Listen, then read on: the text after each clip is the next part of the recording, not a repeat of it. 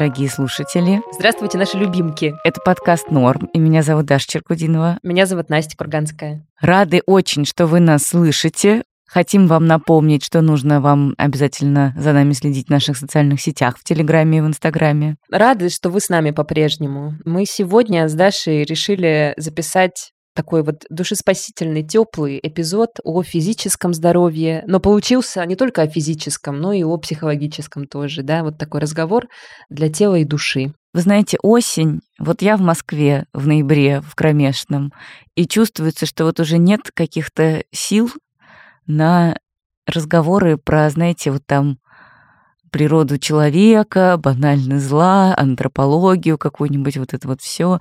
А хочется вот каких-то интеллектуальных разговоров, но на темы попроще. Вот мы сегодня интеллектуально поговорим о том, какие мы все физически разные, как у нас при этом одинаково болит все в каких-то одинаковых местах, и что с этим можно сделать. У нас в гостях сегодня Даша Данюшевская. Она физический терапевт, работающий, среди прочего, в методе Фельденкрайц.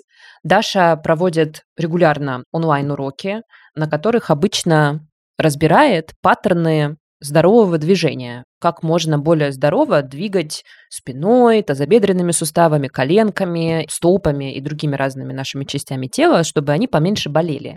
Я вот про Дашу узнала из Инстаграма и ходила к ней на несколько вот таких зум-уроков, и могу сказать, что это реально такая очень полезная и приятная штучка. Во-первых, ты практически все время сидишь или лежишь час на этом уроке и особо ничего активно не делаешь, то есть это не спорт. Но при этом у каждого урока есть тема, ну, например, колени. И вот, значит, значит, вы час делаете какие-то такие вот разные повторяющиеся движения с коленями, а потом после этого часа ты вдруг обнаруживаешь, что действительно твои колени, ну, уже не очень-то болят, да, там, если они до этого, до занятия как-то напрягались и болели. То же самое со спиной, с плечами и так далее. Поэтому время от времени мне нравится ходить к Даше, и вот э, мы решили позвать ее в подкаст, чтобы она нам рассказала, почему вообще у нас болят шеи, плечи, поясницы и что с этим можно поделать. Если вам понравится этот эпизод, друзья, не забудьте поддержать нас на Boosty или на Patreon е. У нас есть там аккаунты, там нас можно поддержать донатиком. В этом году для нас такая поддержка особенно важна. Как всегда, оставим ссылки, подписывайтесь на нас, будьте нашими патронами, Boosty. И мы всегда выкладываем на Patreon и на Boosty, а также для наших платных подписчиков в Apple подкасты разные мини-эпизоды про физическое и ментальное здоровье. И вот в частности у Даши мы попросили дать одно упражнение, очень-очень полезное для напряжения в пояснице, для того, чтобы его снимать, вот как раз нашим подписчикам. Подписывайтесь и получите это упражнение сразу же. Очень-очень советую. Настя, ты знаешь, что скоро День матери? Ты вообще отмечаешь этот праздник, скажи, пожалуйста? Я про День матери всегда узнаю постфактум уже из Инстаграма, когда все начинают постить фоточки свои с мамами, и я вижу и тоже бегу поздравлять свою маму, но уже, как правило, знаешь, 23.59, что мне всегда неудобно, потому что праздник-то хороший, и лишний повод сказать хорошие слова маме. Ой, да, понимаю. У меня еще иногда бывает такая ситуация, что мне мама пишет, а почему ты меня не поздравляешь с Днем матери? Ой, боже. А я ей отвечаю, а для меня каждый день День матери, мам. Прекрасно. Но все таки знаешь, вот хотелось бы таких коммуникаций избегать и как-то бы заранее поздравлять наших мам и вообще помнить об этом. Ну, в общем, мы вам напоминаем, что День матери отмечается в последнее воскресенье ноября. И в этом году это 27 ноября. Вот я, наверное, поэтому не могу запомнить, что у него нет постоянной даты. И в этом эпизоде у нас есть партнер Marketplace Flow Wow, в котором можно заказать цветы, подарки, десерты и другие приятные штуки с быстрой доставкой в тысячу городов по всему миру. То есть, где бы вы ни находились, в любой точке мира вы можете получить классную возможность порадовать вашу маму или другого близкого человека подарками и цветами, и все благодаря маркетплейсу FlowWow. В этом году, я думаю, это особенно актуальная опция для очень многих, потому что, к сожалению, многие сейчас находятся совсем в других городах и странах, чем их мамы и другие близкие. Я обожаю отправлять всякие подарочки и цветочки своим близким. Моя мамочка живет в Ростове. Я сейчас сижу в студии в Тбилиси. Давай посмотрим, как я могу отправить ей подарок. Так, так, так. Захожу в приложение FlowWow, ввожу туда свой город, то есть в моем случае Ростов-на-Дону. Да, действительно, здесь какое-то огромное количество магазинов, есть просто букеты цветов, всякие розочки, хризантемки, есть пирожные разные, даже можно отправить украшения. Клево, что в приложении есть чат, в котором можно обсудить заказ, можно задать какие-то вопросы. Ну, в общем, все детали обсудить в чате, чтобы не было потом никаких сюрпризов. Перед отправкой магазин пришлет фото товара на согласование, чтобы и вам, и вашей маме все точно понравилось. Доставка от 15 минут, очень быстрая. Так что мы вам очень рекомендуем FlowWow, сами точно воспользуемся этим сервисом в День матери. И, конечно, у нас есть для вас приятная новость, что для нас специально и для вас, наши дорогие слушатели, Marketplace FlowWow приготовил такую очень приятную новость, такую приятную очень вещь. Промокод норм латиницей. Он даст скидку в 10% на любой заказ. Промокод будет действовать аж до конца января. То есть хватит еще и на Новый год. Может, сможете на Новый год им воспользоваться тоже. Ой, захотелось, да? Мы оставим ссылку на приложение FlowWow и наш промокод в описании эпизода. Давайте радовать наших мам, наших близких, наших друзей любимых, в какой бы точке мира мы с вами ни находились. Даша, привет. Спасибо, что нашла время для нас. Привет, Даша. Привет. Я бы для начала хотела попросить тебя рассказать немножко о себе и о методе, в котором ты работаешь. Ты телесный терапевт, так написано у тебя в Инстаграме, и ты проводишь уроки в методе Филденкрайц. Я сама ходила на несколько этих уроков, это было очень интересно, мне очень понравилось, и мне становилось как-то полегче немножко жить после них. Можешь ли ты рассказать немножко, чем ты занимаешься и как ты этим занялась? Я действительно занимаюсь тем, что может называться физической терапией, мягкой реабилитацией или обучением движению. То есть я помогаю людям справляться с болью, обучая их двигаться несколько иначе. Потому что, как правило, у нас что-то болит, потому что мы как-то с собой взаимодействуем не самым экологичным образом. Как-то сидим, может быть, не совсем корректно, стоим как-то, может быть, не так, ходим не на том. Об этом мы еще потом поговорим. В Фельденкрайс метод я попала лет, наверное, 8 назад и начала активно им сама заниматься.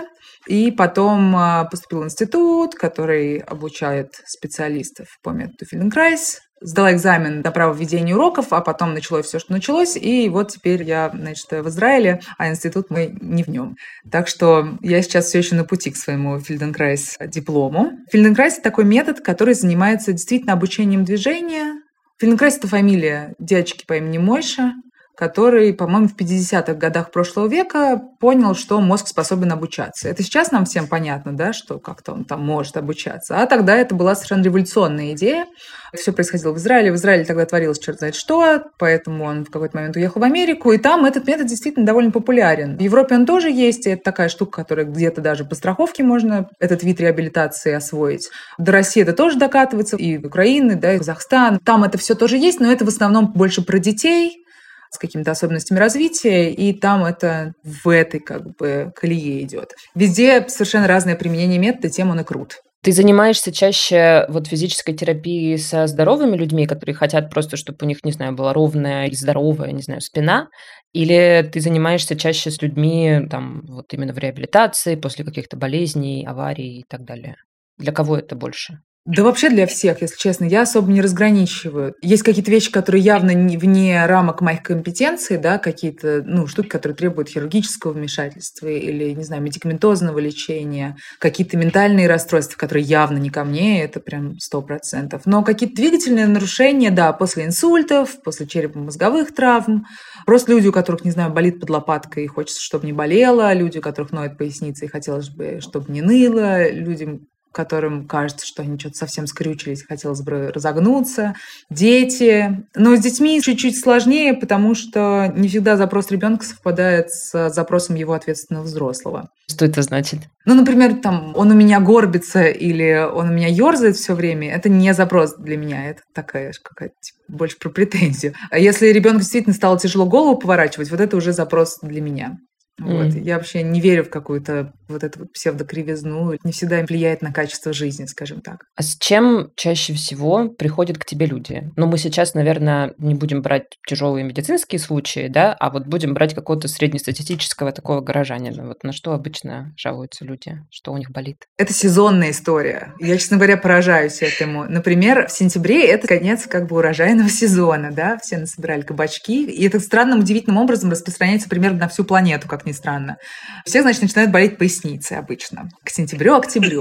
Люди же не собирают кабачки, современные миллениалы. Мы с очень многими моими коллегами и там неврологами это обсуждали, и действительно есть такой момент, что к концу сентября, начало там октября, ноябрь, это поясницы, грудопоясничные переходы, крестцово-подвздошное сочленение, это там, где таз встречается с позвоночником. Это генетическая память, наверное, работает. Не знаю. Ну, хотя вообще очень разные все миллениалы. Может быть, кто-то и кабачки собирает, и яблоки. Я вот собираю, например, периодически. И я, я люблю это дело. Но у меня же не только миллениалы, да, у меня там и зумеры, и бумеры, и кого только нет.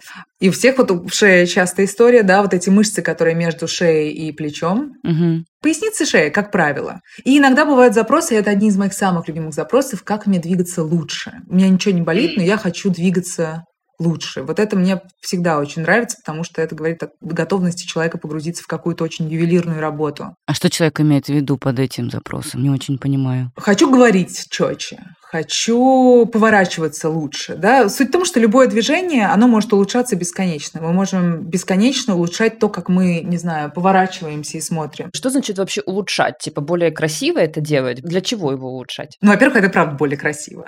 Ну, как бы, представьте себе маленького ребенка, который поворачивает голову шеей. Во-первых, это крипово, во-вторых, никто так не делает, правильно? Ну, тяжело себе представить, как какой-нибудь человек делает этот взрослый поворот головы. Почему болит шея? Давайте прям конкретно, да? Угу. Вообще причин может быть миллиард. Остеохондроз точно не одна из них, потому что это несуществующий диагноз. Но, например, с моей колокольни, со стороны того, чем я занимаюсь, обычно это связано с тем, что маленькие мышцы шеи выполняют ту работу, которая не специфична для них. Да, например, можно повернуть голову шеи, действительно, и так большинство взрослых людей ответственных делает, а можно повернуть ее с помощью грудной клетки. И грудная клетка более приспособлена для крупного поворота, нежели шея. Суть в том, что чем больше мы скелетно себя используем, тем легче это движение будет, тем меньше мы сил тратим на то, чтобы его совершить. Да, тем меньше нам нужно усилий для того, чтобы оно было легким, простым и комфортным. И на долгой дистанции это очень важно. На что мы тратим да, эти калории, которые мы поглощаем? На классную работу нашего мозга или на то, чтобы напрягать плечи всю дорогу и держать их около ушей. Угу. Это про экономию ресурсов, и про какой-то более органичный здравый подход к себе, да, более такой мудрый и ответственный. А я еще подумала, что, наверное, какие-нибудь актеры могут к тебе приходить Потому что какие-нибудь театральные актеры, они так всегда красиво вот это делают все. И приходят. В новой моей жизни этого меньше, но в предыдущей моей жизни, скажем так, до февральской, было много этих историй. Плюс Фельденкрайс, например, проводил уроки для трупа Питера Брука. Mm. И прям есть серия уроков, которая была именно для актеров сделана и я их очень люблю, они все очень классные, про то, как объединяться через какие-то движения, то есть как там склеивать свой затылок, условные пятки, чтобы двигаться и звучать больше всеми собой, и как-то взаимодействовать с собой более мудрым способом не только на сцене, но и, естественно, в жизни. Я помню, я у тебя в Инстаграме еще видела видео такие, как правильно лежать и как правильно сидеть. Насколько я понимаю, то, как ты, например, спишь, как лежишь, влияет на то, как потом днем чувствует себя, опять же, твоя шея, и даже на то, как чувствует себя, не знаю, твое лицо, там, больше оно текает или меньше. Да, надо его переименовать на самом деле правильно. Я вот сейчас слышала, подумала, блин, а что это я тут как бы людей заставляю думать, что есть какое-то правильно. Но это более экономично, да, мы будем рассуждать с точки зрения экономии, плохое слово, ресурсов, но пусть будет ресурсов, ладно. Про сидеть, например. Про что там все? Про то, что если мы перекатываем таз назад и пытаемся сидеть на нашем копчике, над задней части ягодиц, то потом, чтобы выпрямиться, приходится напрягать спину, чтобы сидеть прямо, да, где-то там разгибать, уводить вот эти лопатки назад, наш любимый, вытянуть шею, отвести все назад, значит, и сидеть. И в этой ситуации мы не можем не дышать нормально, не функционировать нормально, не повернуться направо-налево, да, здесь мы очень ограничены, потому что мы держим себя в напряжении ради того, чтобы сесть. А когда мы пересаживаемся на седалищные бугры, это те места в тазу, которые сделаны для того, чтобы сидеть, да, условно, там, на проекцию влагалища, то позвоночник выстраивается в такую идеальную ось, при которой не надо себя совершенно напрягать. Можно быть расслабленным, но при этом структурированным. Да? Мне всегда нравится думать, что люди – это такое структурированное желе что есть какая-то мягко котики, да? Есть разные агрегатные состояния кота, да? Он может быть жидким, а может быть собранным. И при этом у него эта переключалка между жидкий и собранной, она очень быстро работает, да? Там хоп, голубь включились, хоп, диван выключились. Вот очень хочется, чтобы у, там, у моих клиентов, и у меня у самой, потому что я и над собой в этом плане работаю, был вот этот вот тумблер, да, переключение между напряжением и расслаблением, и быстрый к нему доступ. Совершенно не обязательно напрягаться, когда мы сидим. Это абсолютно не нужно никому, правильно? Мы все время сидим. Зачем страдать-то еще и по этому поводу? Или когда мы спим, например, да, совершенно точно не надо какие-то прилагать усилия для того, чтобы расслабиться. Нужно просто взять и выключиться, чтобы потом через там, 8 наших положенных часов проснуться бодрыми. А если весь сон мы тратим на то, чтобы найти это удобное положение, подушку сюда подпихнуть, выпихнуть ее отсюда, не знаю, ерзать, то это не сон получается, какая-то вот недорасслабление какое-то.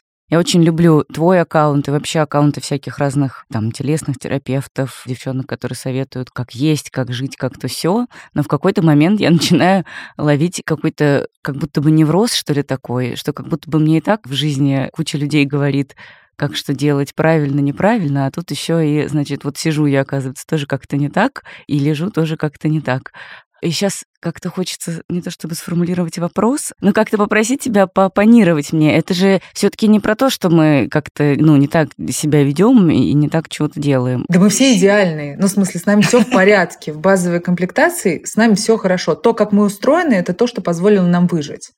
Да, всю эту кривизну в себе надо любить и уважать. Вот это вот любимая остеопатическая бинго про то, что одна нога другой короче, таз переехал, там блуждающий нерв блуждает слишком сильно и все такое. Да и бог с ним. Ну, типа, пусть оно будет каким угодно, это нормально. Не знаю, сосед был левша по партии, кровать стояла к свету такой стороной младенческая, что, типа, определенным образом хотелось поворачивать голову. Все это влияет на нашу асимметрию, и мы такие, какие мы есть, потому что ну, потому что это позволило нам выжить, да, это позволило нам вырасти в то, чем мы являемся. Это просто я обычно обрисовываю некие контуры пространства для того, чтобы сделать это лучше. Но это никакое не требование кому-то немедленно пересесть, значит, с копчика на влагалище. Нет.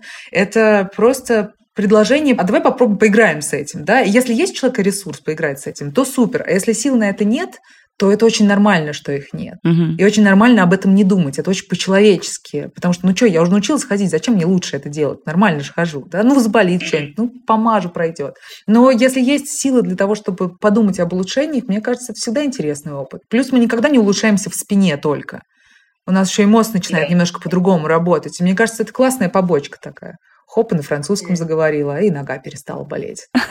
Комплексное обучение. Скажи, пожалуйста, а почему мы сидим нога на ногу? И как это влияет на нас? Вот я сейчас сижу нога на ногу, потому что эта страна требует удлинения. Ну вот. Мы же так удлиняемся, да? Положите ногу на ногу и прям почувствуйте, как у вас от носочка вот этой ноги верхней до плеча одноименно такая хорошая, длинная, удлиняющаяся линия.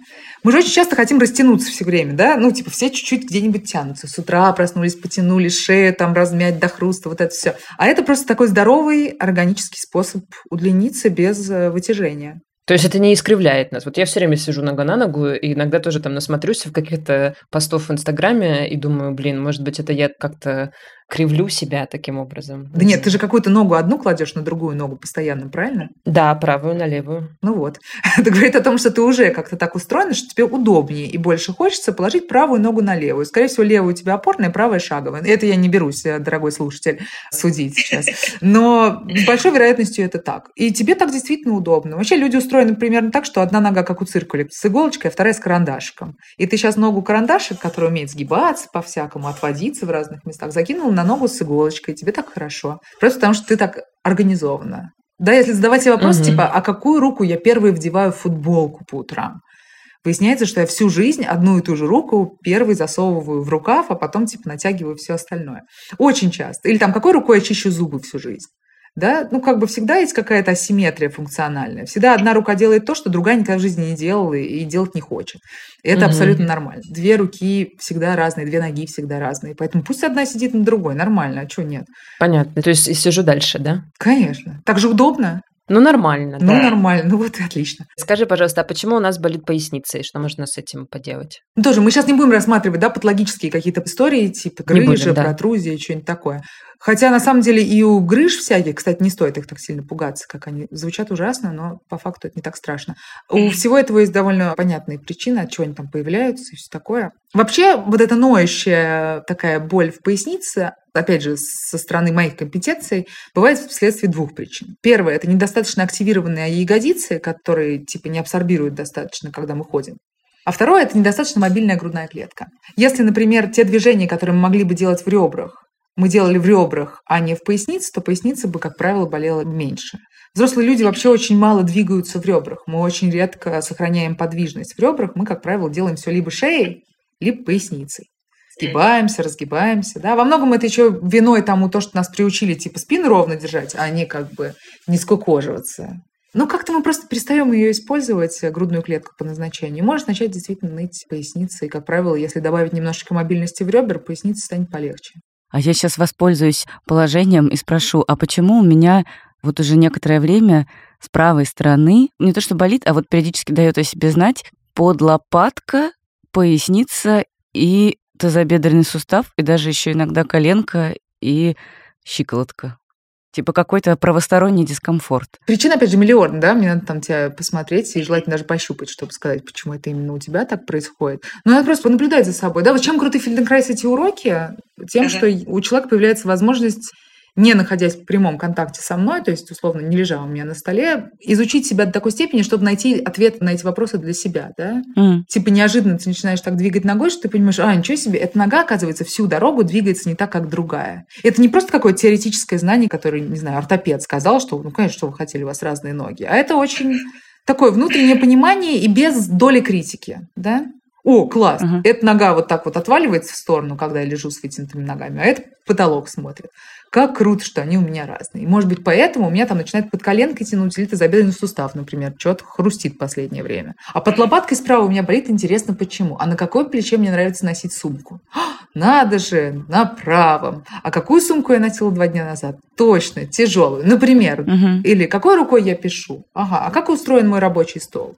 Угу. А не бывает ли такого, что я опираюсь очень сильно на правый локоть, немножечко заваливаюсь внутрь, закидываю правую ногу на левую ногу и таким образом немножечко себе чрезмерно растягиваю вот эту ромбовидную мышцу под лопаткой. То есть к себе может быть очень много вопросов, если отвечать на них без критики, можно 90% из них каким-то образом решить. Еще тоже вопрос от человека ипохондрика. А вдруг вот я пойду к тебе или там еще к какому-нибудь специалисту, а в это время у меня что-нибудь ужасное вырастет. Вырастет что, например? Ну, какая-нибудь вырастет грыжа. Бывают же часто тоже такие ситуации, что доктор говорит, типа, ну, у вас там грыжа, все, спорт отменяется, никакой йоги.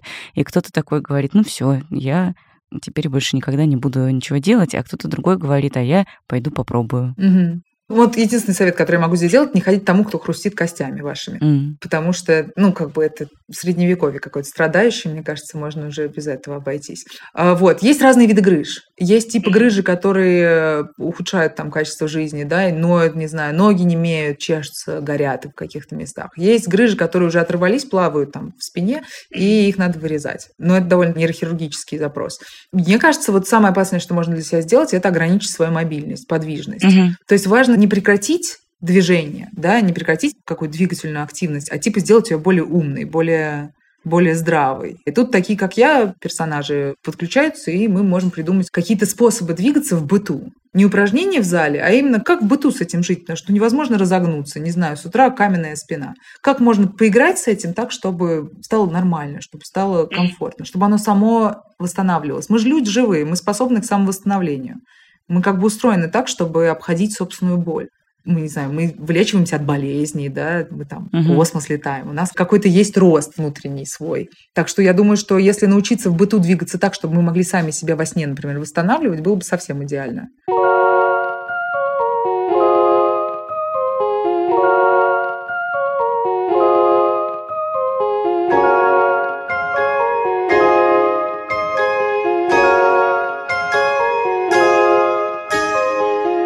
Хочу вам рассказать про подкаст, который слушала в последнее время и преисполнялась чувством глубочайшего уважения и восхищения героинями этого подкаста, и героями тоже, и ведущими этого подкаста. Он называется «Времени больше не будет». Это подкаст о том, каково это быть близким человеком политического заключенного, ну или любого другого заключенного, кто несправедливо находится в местах лишения свободы. Его ведущие Ксения Миронова, журналистка и невеста Ивана Сафронова, которого не так давно приговорили к 22 годам колонии строгого режима по делу о госизмене, и Илья Красильщик, руководитель проекта службы поддержки. Илья сам находится в федеральном розыске, и ничего хорошего ему не грозит. Хочу сразу про два эпизода этого подкаста вам рассказать. В одном Ксюша, с которой я немного знакома, потому что мы вместе сидели в одном автозаке, а потом ждали оформления протоколов за то, что принимали участие в пикете за свободу слова возле Лубянки в 2020 году. Так вот, Ксюша разговаривает с Аней Карповой и Таней Лайн. Обе эти девушки были женами политических заключенных, и они рассказывают о том, как они пережили этот опыт и как им было тяжело с ним. Это очень важный разговор о том, что система лишения свободы и вообще вся российская тюремная система калечит и мучает не только тех, кто оказался за решеткой, но и родных и близких этих людей. И это какое-то нечеловеческое испытание, которое, тем не менее, Аня и Таня, героини этого эпизода, прошли невероятно стойко и рассказывают о нем с юмором и, честно говоря, не только уважением, но и какой-то надеждой преисполняешься, когда слушаешь этот эпизод, потому что кажется, что если есть такие люди, как Аня и Таня, то в целом мир не так уж плох, как кажется. И второй эпизод с мамой российского политика Ильи Яшина. Тоже совершенно невероятная беседа, невероятной жизненной стойкости женщина. Очень приятно и радостно слушать, как она поддерживает своего сына во всем, безоговорочно. В общем, рекомендую вам. Конечно, это непростое, но важное слушание. И думаю, что вы тоже не останетесь равнодушными, когда послушаете подкаст «Времени больше не будет». А еще один раз мне в колонии не пропустили рецензию на фильм «Нимфоманка». А я пыталась отправить в СИЗО Лефортово журнал «Максим», и он тоже не прошел. Я стою, у меня начинается подступать истерика, он мне начинает читать стихи, я такая, блядь, Господи. дошел время. Ну, на самом деле, это так романтично было, я сейчас думаю. Звучит романтично, а тебя успокоил Брюсов? Да. Господи, ну, все-таки поэты, извините. Она заставила своих сотрудников ночью красной краской во время войны в первый месяц закрасить все эти надписи красным. Потом то, что он не доделал, она закрашивала сама. То есть, блядь, майор полиции ночью фигачит э, микронадпись «Нет войне», оставленную одним из административных задержек. Ой, я представил сезон сериала «Sex Education», снятого в ИВС.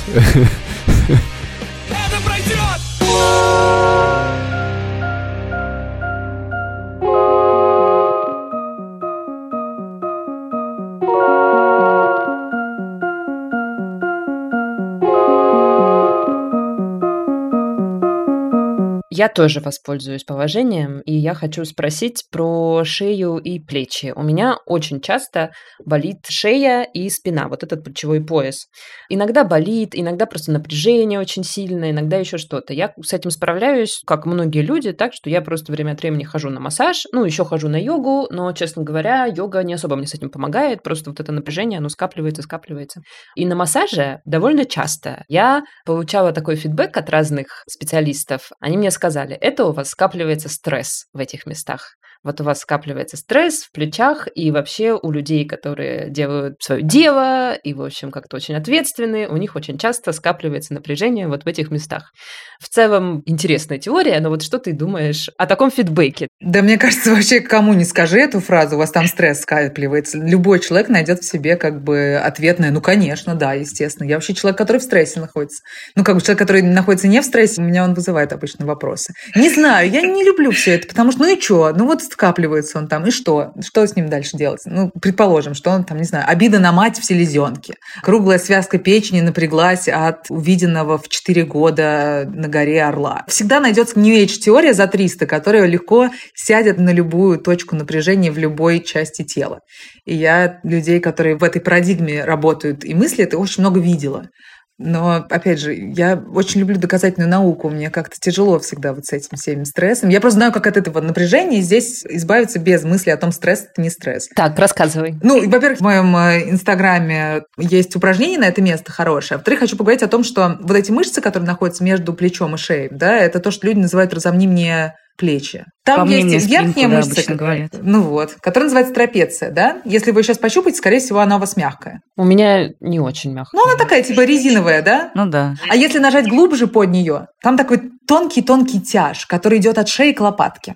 И называется этот тонкий тяж мышца, поднимающая лопатку. Вот, короче, там под ней находится тонкая штука, которая находится обычно в гипертонусе. У всех практически живых существ. Идеально это можно проверить лежа на спине, просто лечь на спину, да, и когда все уже будет расслаблено, посмотреть, что там мягкое, что там твердое. Потому что с большой вероятностью то, что будет снаружи, оно будет мягеньким, а внутри будет такая твердая, не знаю, как ее назвать, резиночка. Штырь. От Мгм, шеи до верха лопатки.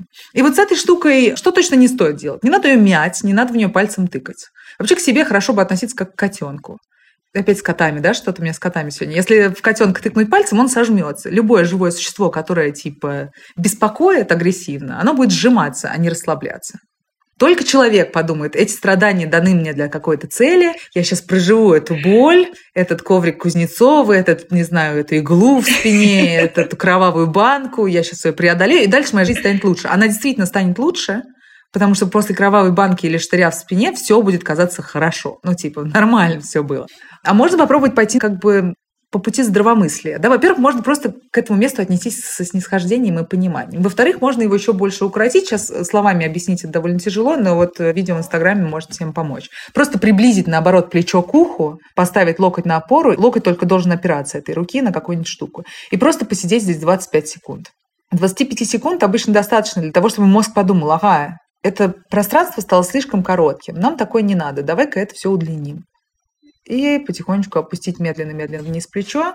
И вот что мы имеем, насколько оно может опуститься, и насколько эта мышца стала мягче. Мгм. Другой взгляд на ситуацию, да? Да, реально. Чувствую. Да, Даша, сделала? Какой хороший выпуск. Я еще как будто бы как зарядку сделала по ходу записи. Пришла в тонус. Про шею мы поговорили, про поясницу мы поговорили. Есть ли еще какие-то зоны, которые очень часто беспокоят людей? Коленки, да, часто очень. Вот, это тоже мне интересно, да. Почему у нас скрипят, болят, хрустят коленки? Ну, скрипят, болят, хрустят, они могут потому что просто поизносились, скажем так. Ну, нормальная причина. Опять же, мы сейчас не берем во внимание всякие патологические штуки, да, там типа это не про ревматоидный артрит, речь и не про какая-то изнашиваемость суставов. Просто почему теоретически могут болеть колени. Колено – это такая штука, которая умеет только сгибаться и разгибаться. Она не умеет вращаться вокруг своей оси, да? Как, например, голеностоп или нога, которая вставляется в таз, она может рисовать кружочки, правильно? Ну, типа, мы можем ногой нарисовать кружочек вокруг своей оси или голеностопом нарисовать кружочек вокруг своей оси. Колено такую штуку делать не может. Так вот, когда есть ограничения в движении выше или ниже, в голеностопе или в тазобедренном суставе, колено иногда делает какие-то удивительные вещи, начинает люфтить если можно так это сказать. То есть двигается не по прямой, не сгибается, разгибается, а еще немножечко в суставе поворачивается.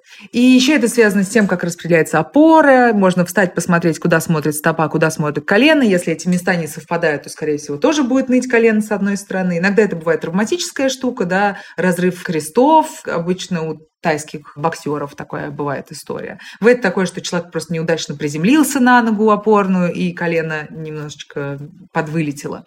Бывают компрессионные переломы всякие интересные. Но бытовые причины в основном в том, что где-то движение меньше, и потом колено берет на себя часть ответственности, для которой оно не приспособлено.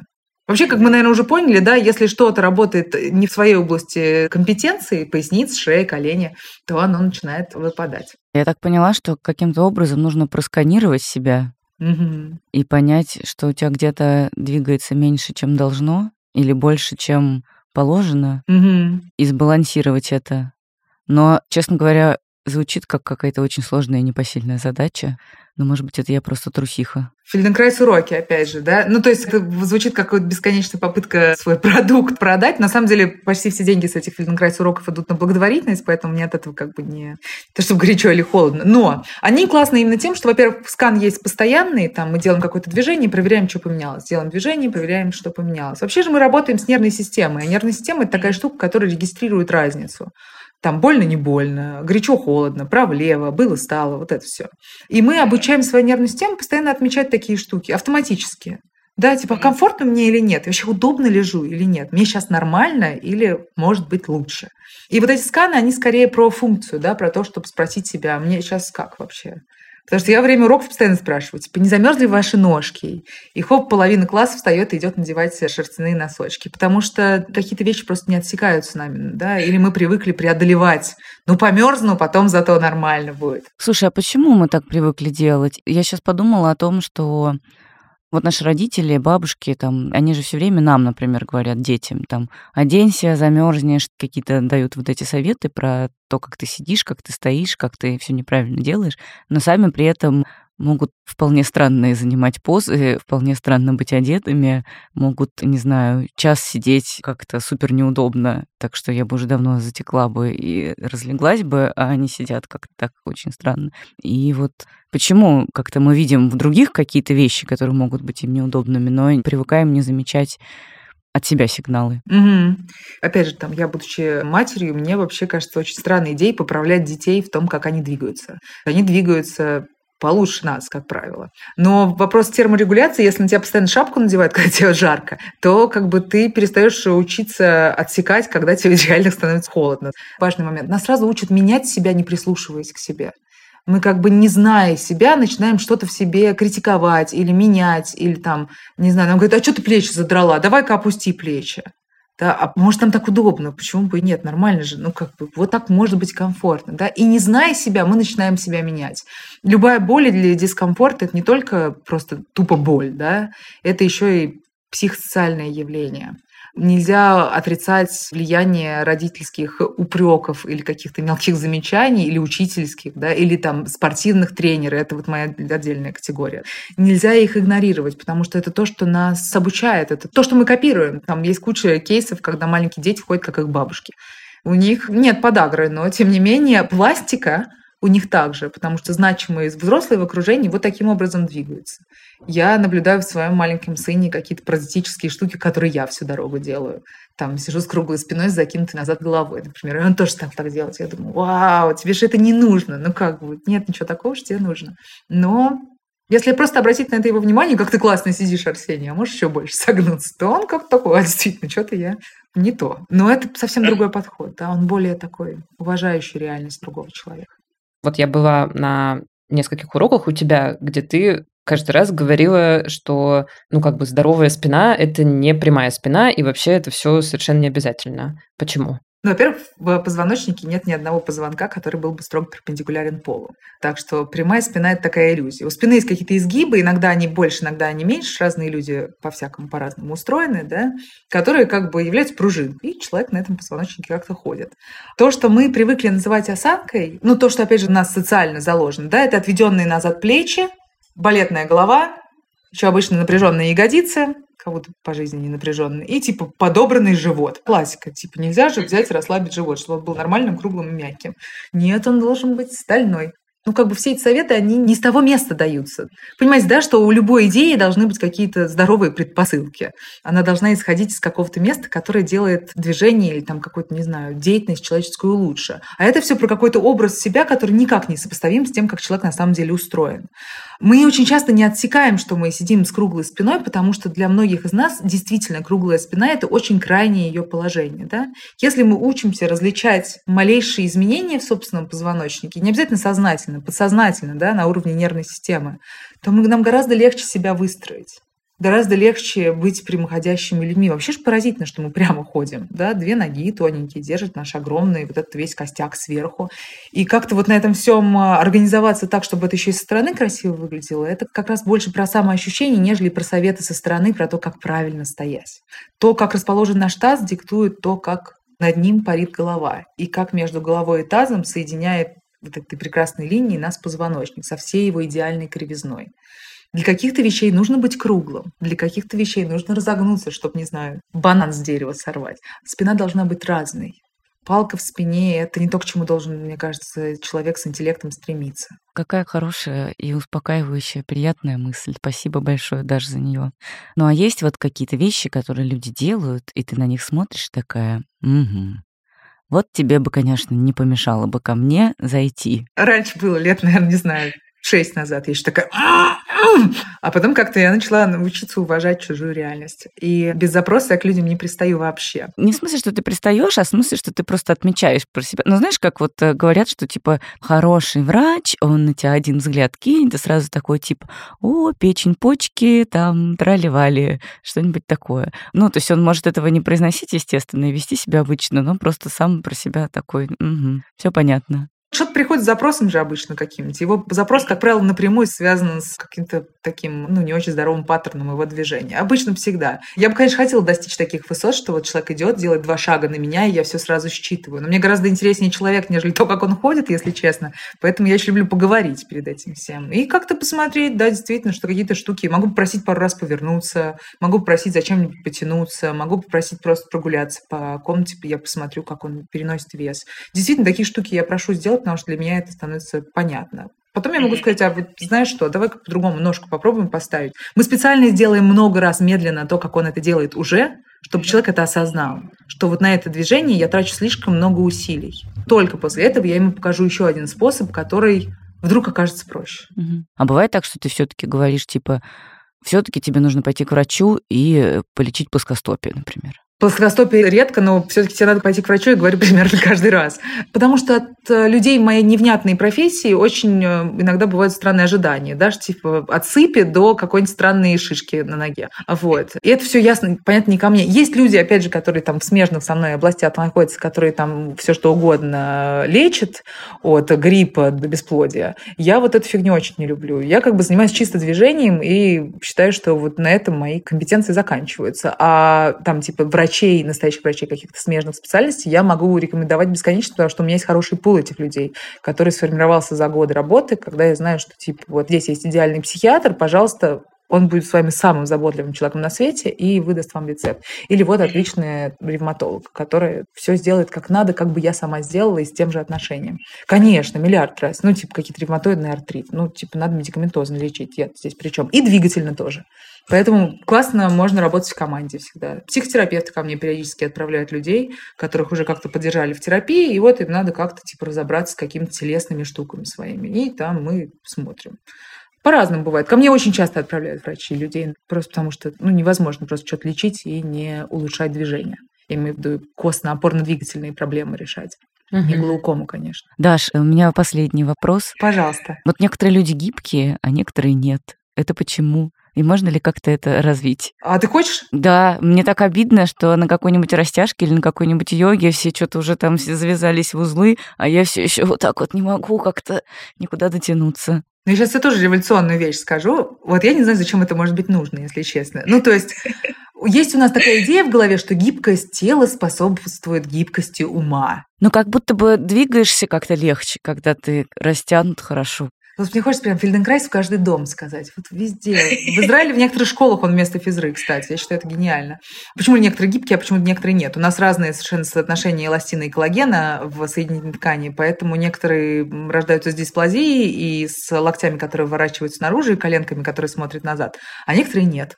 А хорошо или это плохо, я сказать не могу, потому что мне кажется, это совершенно не важно. Действительно, можно как-то растягиваться, но чем я не люблю растяжку? Растяжение связок, например, это на самом деле микронадрывы связок. Дети балетные, во, что вспомнила. Да, ты сидишь с ножками наружу, у тебя фигак на голову нажимает, ты располз, как бы разрываешься в шпагате, но из-за того, что ты маленький малыш, и у тебя белки там хорошо восстанавливаются, хоп, и все эти связки зарастают, ты как бы ходишь всю жизнь немножечко, ну, в растопырочку, но в целом можешь на шпагат сесть в любой момент. Вот, поэтому, мне кажется, нужно в себе развивать не вот это растяжение, а удлинение – и это немножечко, опять же, про другое место, откуда эти идеи рождаются, да? Угу. Типа, ты можешь бесконечно тянуться, и оно действительно будет надрываться, и ты будешь удлиняться. Но только еще уважай, пожалуйста, что у тебя есть суставы, и не все суставы сделаны для шпагата, например. Я бы даже сказала, вот кому в быту нужен шпагат? Танцорам вога. Просто это в быту ненужное движение, да, практически. Танцор вог, да, класс, это тоже узкая специальная штука, да? Им вообще много чего нужно, чего у других людей нет. Но если нравится растягиваться, то можно точно так же просто подтягиваться, это будет тоже такое же удовольствие, да? Инь-йога в этом плане неплохая. Это те же самые асаны йогические. Под 40 минут э, сидишь, немножко плачешь, но в целом хорошо тоже как-то там все тянется по ощущениям. Но вот именно, да, такие вещи, как растяжка, если про ВОК мы говорим, там столько элементов классных, которые можно делать на хороших как раз э, сильных связках, что можно что-то оттуда убирать. Спасибо большое, Даш. Я столько сегодня хорошего услышала для себя вообще. Столько приятного и столько полезного. Я очень рада. Я понимаю, что это сложно, да, все эти идеи, они для нас настолько не не то что неприемлемы, но настолько неорганично вписываются в наше мировоззрение, да, про то, что с нами все в порядке в первую очередь. Но мне кажется, мы потихоньку выплываем на тот уровень развития, конечно, не могу говорить за всех, но по своему окружению я это вижу, где мы начинаем какой-то большей заботой относиться и к собственному ментальному здоровью, и к собственным особенностям, и каким-то, не знаю, собственным фиче, да, то есть это больше не повод для самокритики, там, большинство к психотерапевтам ходят, как-то над этим работают, да, мы как-то развиваемся все таки И мне кажется, когда дело касается движения и самоощущения, это тоже очень важный момент, надо уважать то, какими мы есть, чтобы что-то в себе менять. Но для начала надо себя знать, потому что если ты знаешь, что ты делаешь, ты можешь делать все, что хочешь, как говорил мой Фельденкрайс. А я, кстати, вот действительно, когда Даша нам рассказывала про то, как расслабить вот эти шейные мышцы, которые у меня все время звенят, болят, свистят, хрустят, я поделала вот эту штучку, которую она сказала, типа вот так вот понаклоняла голову, действительно ощутила, что стало полегче даже мне сейчас. Ой, я вообще с большим удовольствием проделывала все, что Даша советовала вот в течение записи. И реально под конец записи чувствую себя более-менее разогнувшейся, а не как обычно согнувшейся, потому что у меня тоже есть такое... Ну, мы же сейчас все по зуму в основном записываемся, дорогие слушатели, как и вы. И вообще, в принципе, сейчас, наверное, современный миллениал в зуме проводит Сто лет вообще одиночества. И сидишь вечно, скрючился, смотришь в этот монитор, голову куда-то задрал, шею куда-то искривил, ничего еще не слышно. Еще если наушники забыл, чтобы всем не мешать, сидишь такой ухом, прислоняешься к этому. Короче, полный кошмар. После этого зума как-то лучше, чем после обычных других зумов. Да, вдохнули полной грудью. Вдохнули. И пошли в новый день. Да, вдохнули знаю, и сколько пошли. у вас времени, в старый день тоже можно пойти. А я хотела сказать, что это был подкаст «Норм». И он всегда с вами и помогает вам держать спину прямо. Но мы знаем сегодня, что палку в спине прямую мы не хотим, нам она не нужна. Держать спину комфортно. Держать спину удобно, сидеть удобно и вообще делать все удобно. Дышать полной грудью и в целом вот как-то, знаете, выдыхать, вот я бы так сказала. Подкаст «Норм» помогает выдыхать. На следующей неделе снова мы будем с вами. Ну а как иначе? Меня зовут Настя Курганская. Меня зовут Даша Черкудинова. Мы вас целуем. Пока-пока. Чмок.